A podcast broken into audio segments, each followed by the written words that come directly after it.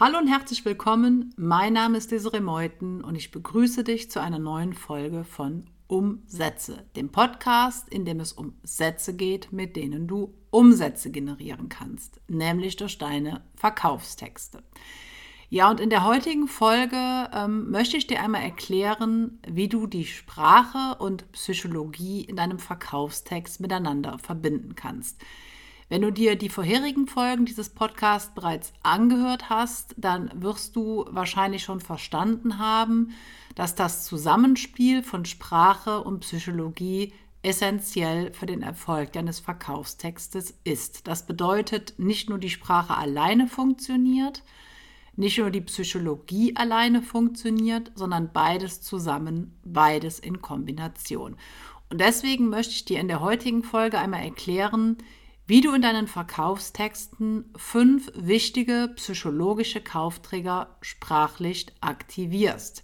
Das heißt, es geht also konkret darum, wie du durch die Sprache bestimmte psychologische Reize auslösen kannst, die dann wiederum in der Folge die Kaufhandlung auslösen können. Und ich finde das ähm, ein sehr spannendes Thema, weil eigentlich, oder nicht nur eigentlich, weil genau dieser Mechanismus das ist, was Verkaufstexte erfolgreich macht. Ich erstelle oder ich erkläre dir die Abfolge gerne nochmal mit deiner Sprache, mit deinen konkreten Formulierungen in deinen Verkaufstexten löst du bestimmte psychische Prozesse bei deinem Leser aus. Und diese psychologischen Prozesse, diese psychologischen bzw. psychischen Reize sind dann das, was letztendlich die Kaufhandlung auslöst. Das heißt, die Psychologie muss aktiviert werden in einem Verkaufstext durch die Sprache. Und ich möchte dir jetzt in dieser Folge mal erklären, auch anhand wieder von konkreten Formulierungsbeispielen, wie du diese psychischen wichtigen Reize auslösen kannst, indem du eine bestimmte Formulierung nutzt. Und es gibt natürlich sehr viele psychologische Trigger, das sind Reize bzw. Handlungsauslöser, die du in einem ähm, Verkaufstext nutzen kannst. Ich gehe jetzt mal auf fünf sehr wichtige ein und werde als Beispiel dafür die Überschrift eines Verkaufstextes heranziehen. Die Überschrift ist das wichtigste, das allerwichtigste Element eines Verkaufstextes, weil es den Verkaufstext an sich verkauft. Darauf werde ich auch in einer der kommenden Folgen nochmal genauer eingehen, wie du deine Überschriften entsprechend sprachlich-psychologisch gestalten kannst. Und jetzt in dieser Folge wollen wir uns aber einfach mal anschauen, anhand des Beispiels der Überschrift, wie du durch deine Sprache psychologische Kauftrigger auslösen kannst. Und der erste Trigger, den wir uns anschauen, ist die Valenz. Und dieser Ausdruck, ja, der klingt etwas wissenschaftlich, ist dir vielleicht nicht so geläufig und er ist auch wissenschaftlich. In der Valenz ist, ähm, in der Psychologie ist mit Valenz die persönliche subjektive Bedeutung gemeint, die ein Gegenstand, eine Situation oder ein Sachverhalt für einen Menschen hat. So prinzipiell ähm, reagieren wir Menschen natürlich immer unterschiedlich auf Gegenstände, auf Sachverhalte, auf Situationen. Wenn du aber eine bestimmte Zielgruppe mit deinem Verkaufstext adressiert, wovon ich ausgehe, ähm, dann gibt es natürlich innerhalb dieser Gruppe von Menschen eine gewisse Überschneidung. Dann gibt es Schnittmengen nämlich Schnittmengen der Valenz, also Dinge, die für deine Zielgruppe eine hohe persönliche Bedeutung haben. Und diese hohe persönliche Bedeutung hat natürlich in der Regel mit deinem Angebot zu tun. Einfach mal als Beispiel, wenn du dir einen Kettenraucher vorstellst, dann hätte die Rauchentwöhnung im Normalfall wahrscheinlich eine hohe Valenz für diese Person. Während sie aber für jemanden, der überhaupt nicht raucht, der Nichtraucher ist, gar keine Valenz hätte. Deswegen ist es dann auch so wichtig, ähm, wen du mit deinem Text adressierst.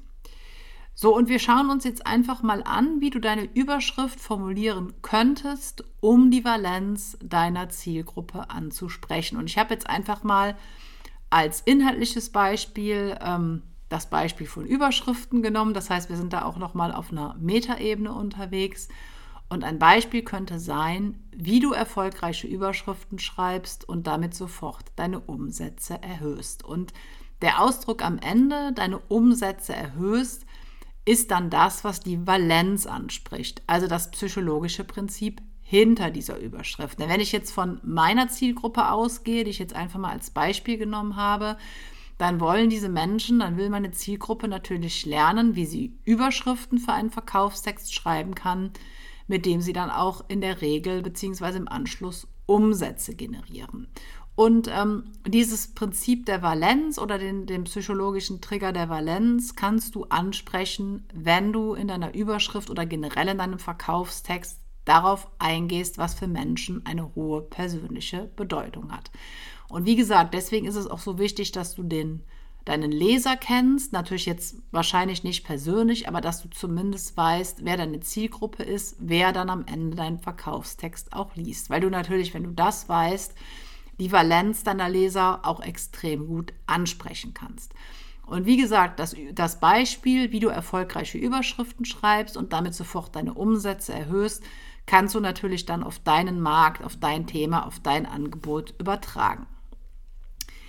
Kommen wir zum zweiten Reiz und das ist die Angst. Und Angst, das kennst du vielleicht von dir selber, kann ein sehr mächtiger psychologischer Reiz sein und ist auch ein sehr mächtiger psychologischer Reiz und wahrscheinlich mit einer der mächtigsten. Also Valenz ist ein sehr, sehr wichtiger Reiz, weil wir Menschen uns natürlich für das interessieren, was uns persönlich wichtig ist. Deswegen habe ich das auch als allerersten Trigger genannt.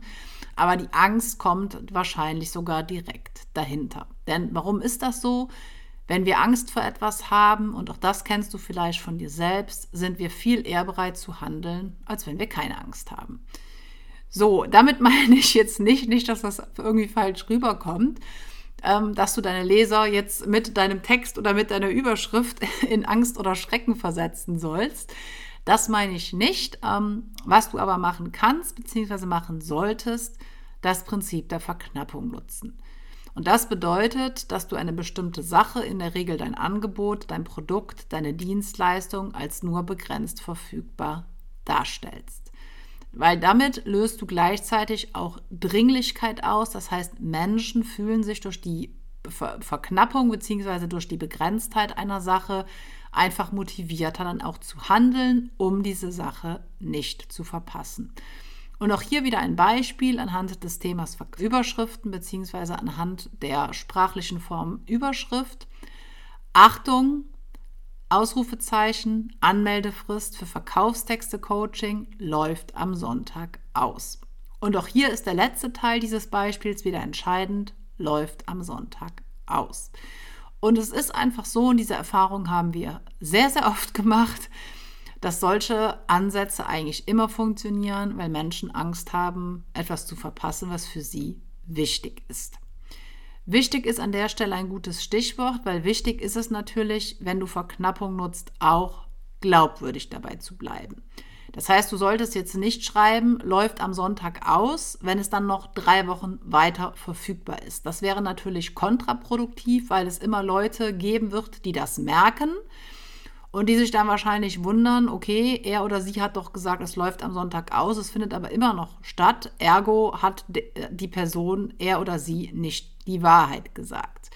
Und ähm, deswegen solltest du, wenn du Verknappung einsetzt, bitte immer darauf achten, dass du dabei realistisch und glaubwürdig bleibst. So glaubwürdig ist eigentlich ein sehr gutes Stichwort, denn das bringt uns zum nächsten psychologischen Trigger, nämlich der Glaubwürdigkeit. Ähm, du kennst das wahrscheinlich auch von dir selbst. Ähm, du kannst natürlich lesen, was andere über sich selbst ähm, denken, beziehungsweise was sie über sich selbst sagen, aber es ist viel überzeugender, wenn andere etwas über dich sagen, wenn andere von ihren positiven Erlebnissen mit deinem Produkt berichten. Denn ähm, wir wissen es alle, Papier ist geduldig und eine Internetseite ist wahrscheinlich auch geduldig jetzt im übertragenen Sinne. Und deswegen ist es wichtig oder kann es sehr sinnvoll sein, wenn du andere etwas über dich sagen lässt. So, dieses Prinzip nennt man auch sozialer Beweis, ähm, weil es nichts anderes aussagt, als dass andere Menschen als Beweis für dich fungieren. Das heißt, andere Menschen aus dem sozialen Umfeld bzw. aus unserer sozialen Welt machen deine Aussagen und dich als Person glaubwürdig. Und auch hier äh, könnten wir wieder als, habe ich wieder ein Beispiel für dich. Detlef die Soest präsentiert, eine der führenden Verkaufstexterinnen Deutschlands. Mit anderen Worten, lasse andere Menschen etwa, etwas über dich sagen, lasse andere Menschen über dich sprechen und zitiere sie. Das heißt, du kannst zum Beispiel erfolgreiche, gute Kunden von dir fragen, ob sie bereit sind, etwas Positives über dich zu sagen und ob du dann dieses positive Zitat in deinen Texten nutzen darfst. Was natürlich immer passieren kann, ist, dass Leute sagen, ja, pass auf, du darfst es nutzen, ich möchte aber meinen Namen dann in Verbindung mit diesem Zitat nicht lesen. Ne? Gerade vielleicht in Märkten, die so ein bisschen sensibel sind, wollen Leute natürlich manchmal dann nicht öffentlich, sage ich mal, über ihre Probleme sprechen oder zeigen, dass sie vielleicht ein bestimmtes Problem hatten. Und deswegen solltest du dann immer fragen, ob das in Ordnung ist, wenn du dieses Zitat benutzt. Das heißt, du solltest dir vorher die Erlaubnis des entsprechenden Kunden dann einholen, damit es später nicht zu Ärger kommt. Ja, der vierte Kauftrigger, den man auch textlich sehr gut ansprechen kann, ist die ähm, Einfachheit. Also die Unkompliziertheit, die Schnelligkeit. Und das liegt einfach daran, dass wir Menschen manchmal ja nun ein bisschen bequem sind. Ähm, ich sage nicht, dass wir faul sind, ähm, aber es ist einfach so. Und ich denke, auch da kann man realistisch über sich selber oder ehrlich zu sich selber sein. Wenn wir ein Ergebnis ähm, schnell und einfach erreichen können, ist uns das meistens lieber, als es schwierig und langsam zu erreichen. Ne? Also gerade zum Beispiel jetzt im Abnehmmarkt, jetzt wirklich einfach nur als Beispiel, wollen Menschen, die Übergewicht haben, natürlich nicht erst in zwei Jahren abnehmen, sondern am liebsten dann schon äh, in zwei Monaten. Wahrscheinlich auch am liebsten in zwei Tagen, aber gut, das ist natürlich nicht realistisch. Das heißt, du solltest in deinem Verkaufstext klar machen, dass deine Leser bzw. Deine, deine potenziellen Kunden ihr Wunschergebnis relativ unkompliziert, relativ schnell, relativ einfach erreichen können. Und auch hier wieder ein Beispiel. Erfolgreiche Überschriften auf Knopfdruck, die einfache Drei-Schritte-Anleitung. Das heißt, das auf Knopfdruck suggeriert Schnelligkeit und das Adjektiv einfache suggeriert Einfachheit, ne, wie das Adjektiv an sich ja auch schon sagt. Und wie gesagt, das zielt einfach darauf ab, dass ähm, normalerweise Menschen jetzt keine Lust haben, sich ausgiebig und aufwendig mit einer bestimmten Sache auseinanderzusetzen, wenn es auch einfacher und schneller geht. Damit meine ich natürlich nicht, dass Menschen nicht bereit sind, ähm, auch gewisse Strapazen auf sich zu nehmen, um ein Ziel zu erreichen. Und es ist ja auch einfach so, dass Ziele, die wir mit Mühe erreicht haben, für uns wertvoller sind als Ziele, die wir relativ einfach und schnell erreicht haben. Aber darum geht es an der Stelle gar nicht, sondern es geht einfach darum, deinem Leser klarzumachen, dass dein Produkt oder deine Dienstleistung dafür sorgt, dass er sein Ziel schneller erreicht oder halt sein Problem in einem kürzeren Zeitraum lösen kann. Ja, der fünfte psychologische Trigger, auf den ich eingehe, ist die Neugier. Und ähm, ich muss dir wahrscheinlich jetzt nicht erklären, was Neugier ist, das wissen wir alle. Ähm, wenn wir jetzt in der Psychologensprache reden, dann ist Neugier einfach der Wunsch, etwas Neues bzw. Unbekanntes zu entdecken und zu ergründen. Und ähm, das Prinzip der Neugier wird sehr, sehr oft in den sogenannten Clickbait-Headlines im Internet für Blogartikel etc. Ähm, eingesetzt weil es durch die entsprechenden Formulierungen natürlich dafür sorgt, dass wir neugierig werden, dass wir wissen wollen, was sich hinter diesem Artikel verbirgt. Du kennst das vielleicht. Hier ein einfacher Trick, um, keine Ahnung, in zehn Wochen äh, 13 Kilogramm abzunehmen. Jetzt einfach nur mal als Beispiel so ein bisschen ins Blaue hinein. Aber das sind sogenannte Clickbait-Headlines und die funktionieren deswegen, weil sie uns neugierig machen. Jetzt sage ich natürlich nicht, ähm, dass du genau dieses gleiche Prinzip anwenden sollst, beziehungsweise die haargenau die gleichen Formulierungen, weil das auch oft manchmal so ein bisschen ja, sehr reißerisch klingt und je nachdem, in welchem Markt du aktiv bist, auch so ein bisschen unseriös. Aber du könntest zum Beispiel ähm, das folgende Beispiel dann adaptieren für dein Thema. Enthüllt Doppelpunkt die fünf unbekannten Geheimnisse profitabler Überschriften.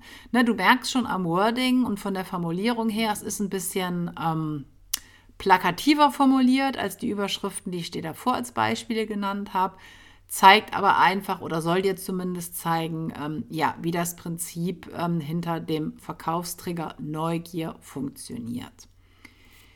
So, das waren jetzt ähm, fünf psychologische Trigger, also einmal Valenz, einmal Angst, dann Glaubwürdigkeit, Einfachheit und Neugier. Und du hast jetzt gelernt in dieser Folge, wie du diese psychologischen Trigger psychologisch durch deine Sprache, durch deine Schriftsprache in deinem Verkaufstext aktivieren kannst. Und es, ich weiß selbst, ähm, auch so aus der Erfahrung mit Teilnehmern meiner Workshops, dass es am Anfang auch ein bisschen befremdlich sein kann, plötzlich so zu schreiben. Ähm, gerade wenn man vielleicht vorher eher so neutrale, objektive ähm, Texte geschrieben hat. Ähm, das war bei mir am Anfang genauso. Also ich weiß noch, als ich meine ersten Überschriften oder generell meine ersten Verkaufstexte geschrieben habe, war ich ähm, gelinde gesagt ein bisschen ja, wie soll ich sagen, verwirrt, irritiert, äh, weil es einfach eine ganz andere Sprache war. Ne? Also ich komme selbst ähm, aus dem klassischen äh, PR- bzw. Öffentlichkeitsarbeitbereich, wo es halt, wo die Sprache halt eher informierend, darstellend ist. Und bei Verkaufstexten ist die Sprache halt eher appellativ, also auffordernd. Das heißt natürlich, dass sich das dann auch in den entsprechenden Formulierungen niederschlägt. Und wenn dir das am Anfang so ein bisschen komisch vorkommt oder das befremdlich für dich ist, dann ist es okay.